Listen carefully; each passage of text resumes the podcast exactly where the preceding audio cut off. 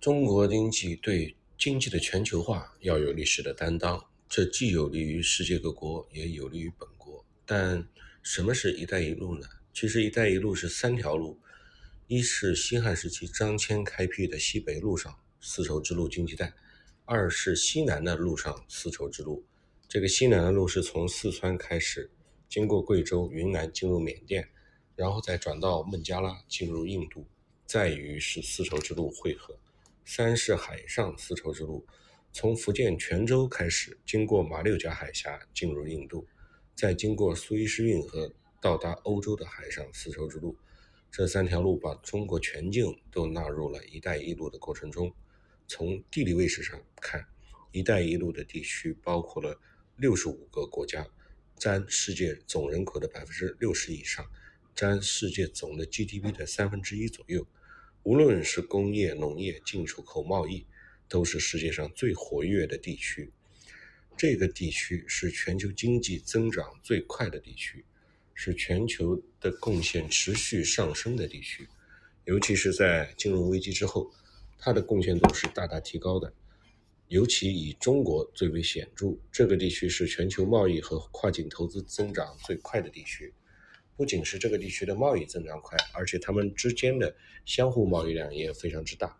同时，这个地区也是对外对外资高度依赖和外资流入最快的地区。这个地区尽管有六十五个国家和地区，但是前二十大经济体是这个地球的核心区，是这个地区的核心区。二零一三年，“一带一路”经济体中占全球 GDP 超过百分之五的国家有中国、俄罗斯和印度。换言之，三个国家如果携起手来，那么这个地区的经济和发展就解了解决了一大半的问题。同时，这个地区还是一个外汇储备丰富的地区，尤其是亚洲地地域国家，收入增长加快，传对传统文化的影响也加快，居民的储蓄率都非常之高，说明这个地区具有投资能力。这个地区是全球经济潜力最大的地区，这个地区占全球人口的将近三分之二，但是。GDP 只占全球的三分之一，这个差距说明它依然有非常大的提升空间，依然是发展快速的一个地带，就是期望发展速度会比较比较快。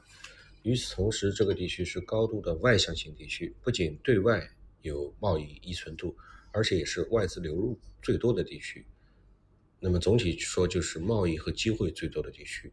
总之呢，“一带一路”不仅不仅仅受中国关注，同时它也受全球的高度关注。早在二十世纪八十年代，联合国就有过丝绸之路的复兴计划，并从那个时候开始就不断的推行这个项目。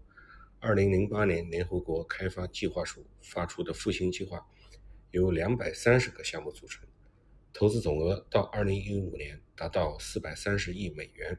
它的目标和“一带一路”相同。期望改善欧亚大通道的软硬件条件。日本在一九九七年提出了所谓“丝绸之路”的外交，主要是立足于经济和能源的合作。提出的规划也和我们相近。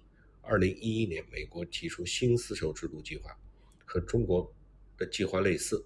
计划通过基础设施建设，包括连接中亚、南亚的铁路、公路、电网、油气管道等基础设施。改善经贸制度，包括减少贸易壁垒等等，希望形成一个新的丝绸之路。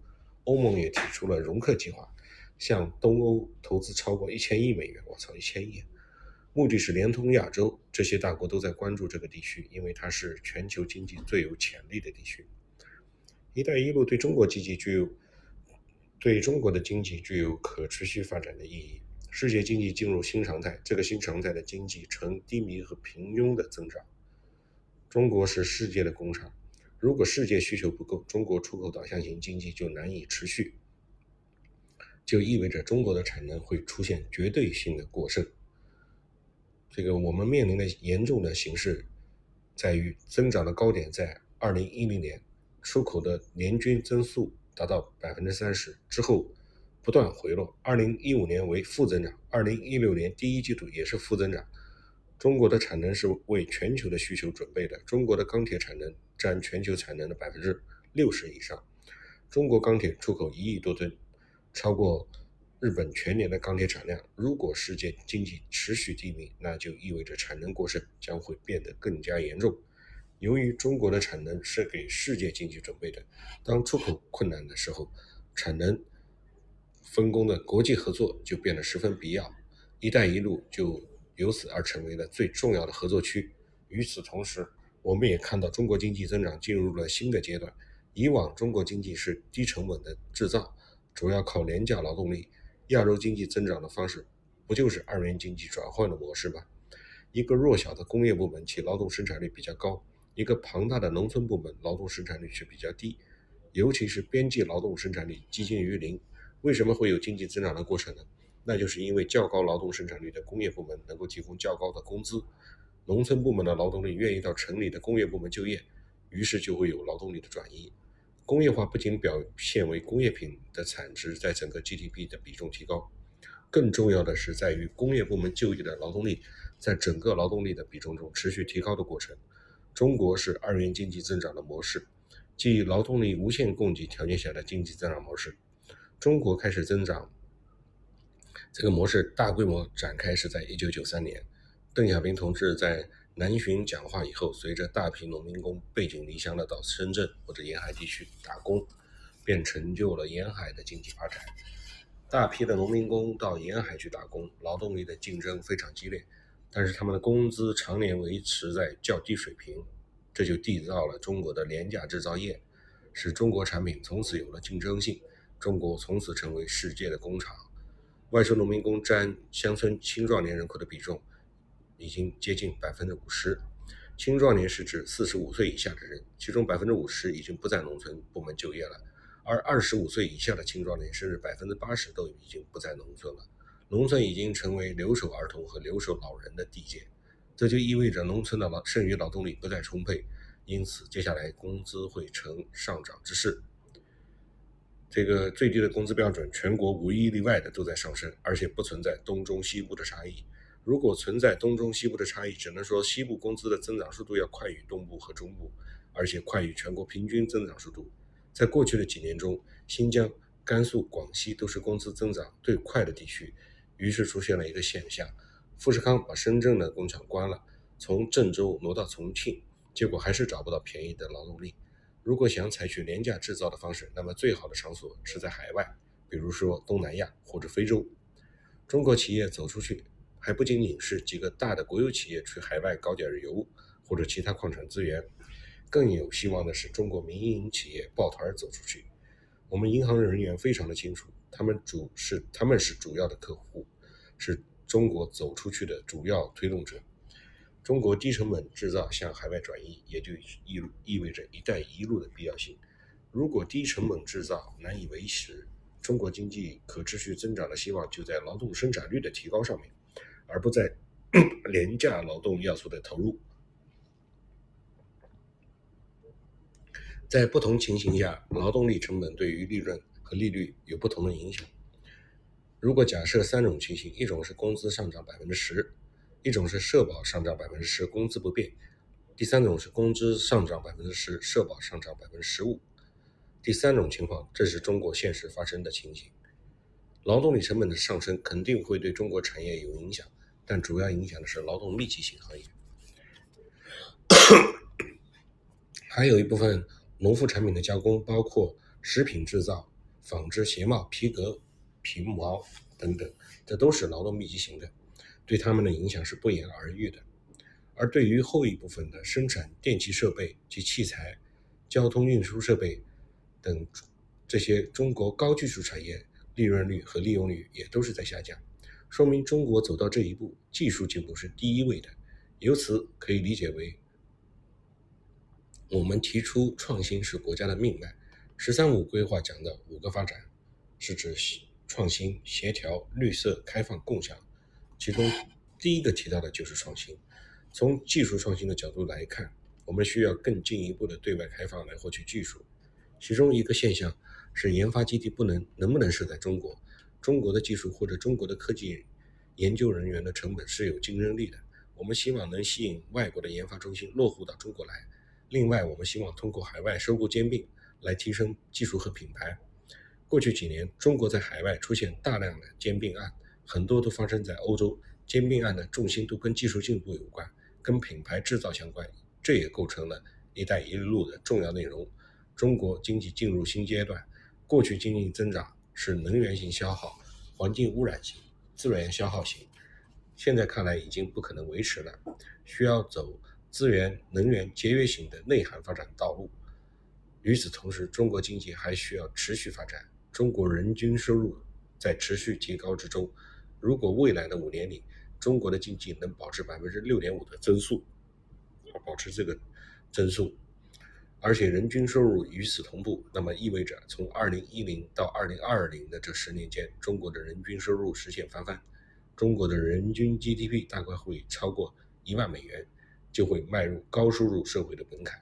对资源、对能源的单位 GDP 的消耗虽然会减少，但是总量还是会增加，一带总体还是会增加，一带一路。为中国资源能源供应提供机会。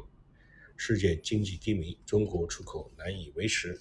我们能否找到新的市场？中国环境资源环境的约束能否找到新的突破点？中国劳动力低成本的优势不在，能不能寻找到更便宜的劳动力？中国需要技术进步，我们能不能寻找到更好的技术？解决这些问题对于中国经济可持续增长是有益的。在这样的背景下，中国企业走出去已经成为历史的必然。那么，怎么样推进“一带一路”呢？新形势需要新思维和新举措。中国对外的直接投资流量在金融危机之后开始大幅上升，并保持持续性，引起中国投资的存量不断提高。中国企业呢，走出去，并不是国家政策推动的几个国有大企业走出去，而是更多的表现是民营企业抱团往外走。如果我们走出去，“一带一路”沿线国家就是中国最重要的贸易投资伙伴，贸易量很大，对外依赖很大，成为中国对外贸易和投资增长最快的地区，也是中国劳务出口最多的地区。俗话说：“要想富，先修路。”说明在何处贸易和投资，首先要有基础设施的连通。“一带一路”地区既包括铁路，也包括基建。还包括跨境油气管道，同样包括通信和电力。与“一带一路”的地区合作对中国有什么好处呢？第一是推动区域经济结构的调整。中国过去发展很重要的一个原因是对外开放，沿海地区把工业化战略纳入全球化之中，加快了沿海的成长。如果经验可借鉴，中国最落后的是西部地区，我们可以通过向西部开放。把西部的经济通过开发振兴发展起来。从这个意义上说，“一带一路”还不仅仅是拓展海外市场，国内西部地区也会被带动起来。向西部开放，带着生产要素的横向移动，从东部向西部移动，会改善改善中国经济区域结结构。二呢，又是保障中国的能源安全。除了原有的传统的海运通道之外，现在又有新的陆路通道正在出现，规划中的中国能能源通道最东边就是从俄罗斯的西伯利亚到大庆的油气管线，有最西边是从哈萨克斯坦一直到中国霍尔果斯入境的油气管道，还有一条是从昆明到缅甸的石油管道，且经修通，这意味着海上石油通道大大缩短，不经过太平洋就可以到昆明，避开了马六甲。海峡的风险，目前正在规划从新疆喀什到巴基斯坦瓜达尔的油气管线。如果这一个管线开通，则可以直接输送到波斯湾，是从波斯湾进入中国最短的一个通道，而不必绕过印度洋。这些通道一旦如期完成，中国的能源安全保障程度就大大提高。第三是增加投资贸易的便利化，在铁路规划建设方面。中吉乌铁路是连通中亚的第二通道。如果这个通道往西南方向延伸，就是喀什到巴基斯坦的经济走廊。西藏铁路如果能推到边界跟尼泊尔接轨，就能开通进入印度的通道。还有一个是泛亚铁路。二零一五年，中铁铁路、中泰铁路举行动工仪式。这是泰国著名的工程项目。如果泰国铁路能跟老挝铁路连接，老挝的铁路再跟中国国内的铁路连接，这条铁路就可以从昆明直达新加坡。如果这条铁路从缅甸入境，从缅甸横穿出去，就是十字形的铁路，从缅甸通过孟加拉湾进入印度，形成印缅通道。中国内陆的出海形势就大大改善了。从瓜达尔和孟加拉湾出海，意味着我们在印度两侧都可以出海。中国对外交往和国际贸易、国际投资的机会都大大增加，它将构成中国经济的新机遇。四是深化金融合作的领域。“一带一路”地区是全球增长最快的地区，需要庞大的资金支持，而这个地区又是储蓄率最高的地区，存在着金融合作的潜力。对中国来说，区域合作将形成贸易投资双轮驱动，不仅缓解国内现在经济下行的压力，同时也带来中国金融业发展的机会。如果中国能发成发挥好亚投行或者是其他银行的作用，把资源动员起来。就能带动中国金融业的国际化、国际化发展。作为国际化发展的结果，这个地区将成为人民币国际化最重要的实用地区，大大增加人民币国际化的使用深度和广度，在逻辑上会形成人民币区。中国是亚洲国家，与其他亚洲发达国家以往走过的道路相比较，可以看到“一带一路”是对中国具有可持续增长的意义。日本对外投资扩张的情况，在二十世纪七十年代告位。告别了两位数的经济增长，当时的情况跟中国的现在一样，产能过剩，污染严重，资源耗费。从那时起，日本积极开始提倡对外投资，积极提倡国际化，成功的把这些过剩的产能转移出去，又赢得了新的十年增长。日本在二十世纪八十年代迈上了新台阶，只是到了二十年代，二十世纪九十年代以后，由于危机泡沫爆爆裂，日本经济才失去了二十年。中国目前正处于告别两位数增长的时期，能不能借鉴当年日本的经验，借助“一带一路”使中国经济上一个新的台阶，顺利的越过中等收入陷阱，维持经济的可持续增长性呢？“一带一路”需要加强双边的、多边的自贸区建设，以防范风险，化解制约因素。“一带一路”究竟是什么？其用意是什么？是不是这是中国的一厢情愿呢？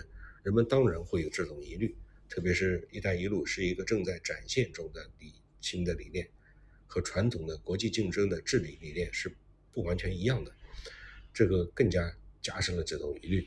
有一种说法，中国一带一路类似于二战结束后美国的马歇尔计划。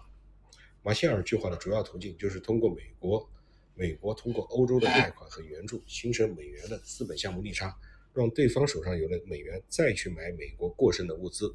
从而帮助欧洲进行复兴，并以此实现美元的国际化，形成以美元为中心的国际货币货币体系。如果仅从这个意义上来看，至少从人民币国际化这个角度观察，人民国际化与其有异曲同工之妙。观察中国的国际收支变化，最重要的变化发生在2015年。过去中国是双顺差，从2015年开始，中国是一顺一逆，资本项目出现逆差。也就是说，中国对外投资超过外商对华的投资，并奠定了人民币加入 SDR 的条件。有人认为，中国的一带一路实际上是在推行马歇尔计划，中国的人民币国际化就是当年美元国际化的翻版。但是事实其实并非如此。当年马歇尔计划除了经济上的含义之外，还有明确的政治意义，目的就是加强欧美战略联盟，遏制。苏联的扩张，马歇尔计划援助对象是有政治标准的。苏联曾经申请过马歇尔计划，但遭到拒绝，并由此导致了冷战的开始。反观如今的中国“一带一路”和马歇尔计划有很大的区别。中国的丝绸之路已经存在了两千余年，是当年张骞出使西域的时候开启的，而海上丝绸之路则是郑和下西洋开创的。也有数百年的历史。丝绸之路不仅在海外耳熟能详，代表着中国海外通商的历史，而且更重要的是，这一通商是友好通商，贯穿着中国人以和为贵的理念，目标是通商，在有利他人的同时获得自身的发展，崇尚双赢，手段是谈判妥协，合作为上，特点是包容性，尊重对方的意愿和选择。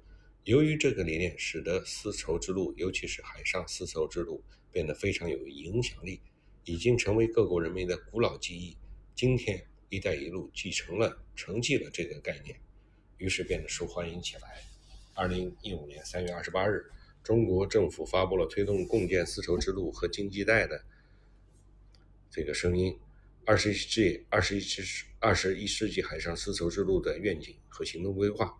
规划中明确规定，“一带一路”沿线各国合作重点是，其中基础设施互通互联是建设的优先领域，投资贸易合作是重点内容，具体表现为五通：政策沟通、设施联通。贸易畅通、资金融通、民心相通，用这五通组成整个地区全方位的合作。首先，作为沟通政策，看看彼此有没有意愿，可以怎么来做。如果都有意愿，可以讨论从什么地方开始合作。如果要发展经济增长，那就应该先修路，使基础设施先连通起来。但是，基础设施连通只是基础，并不是目的。目的是要让最终的目的还是要让贸易连通起来。除硬的基础设施之外，还需要有软的，让投资能够具有便利化。